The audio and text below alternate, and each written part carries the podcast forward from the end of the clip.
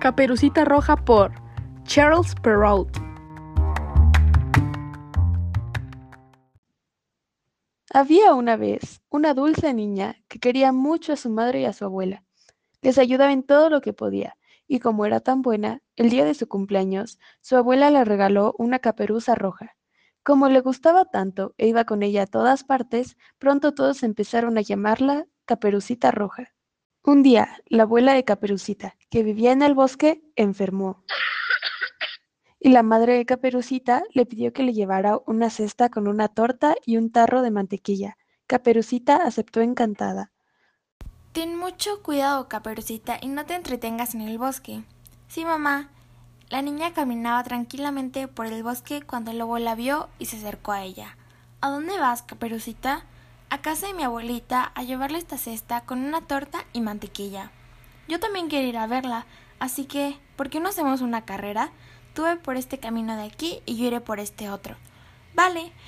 El lobo mandó a Caperucita por el camino más largo y llegó antes que ella a casa de la abuelita, de modo que se hizo pasar por la pequeña y llamó a la puerta, aunque lo que no sabía es que un cazador lo había visto llegar. ¿Quién es? contestó la abuelita. Soy yo, Caperucita, dijo el lobo. Qué bien, hija mía. Pasa, pasa. El lobo entró, se abalanzó sobre la abuelita y se la comió de un bocado. Se puso su camisón y se metió a la cama a esperar que llegara Caperucita. La pequeña se entretuvo en el bosque cogiendo avellanas y flores, y por eso tardó en llegar un poco más. Al llegar llamó a la puerta.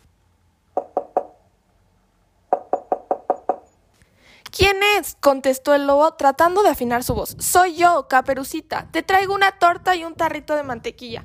¡Qué bien, hija mía! Pasa, pasa. Cuando Caperucita entró a la casa, encontró diferente a la abuelita, aunque no supo por qué. Abuelita, ¿qué ojos más grandes tienes? Sí, son para verte mejor, hija mía. Abuelita, ¿qué orejas tan grandes tienes? Claro, son para verte mejor.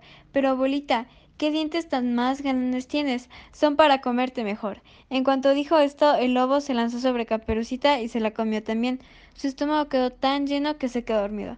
En ese momento, el cazador, que ya había visto al lobo entrar a la casa de la abuela, comenzó a preocuparse. Había pasado mucho tiempo y tratándose de un lobo, no sabía qué pudo haber pasado.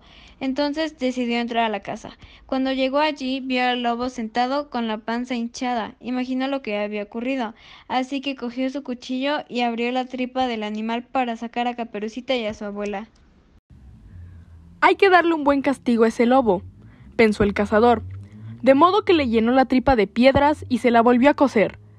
Cuando el lobo despertó de su siesta, tenía mucha sed, y al acercarse al río, ¡zas! se cayó dentro y se ahogó. Caperucita volvió a ver a su madre y a su abuelita, y desde entonces prometió hacer siempre caso a lo que le dijera su madre.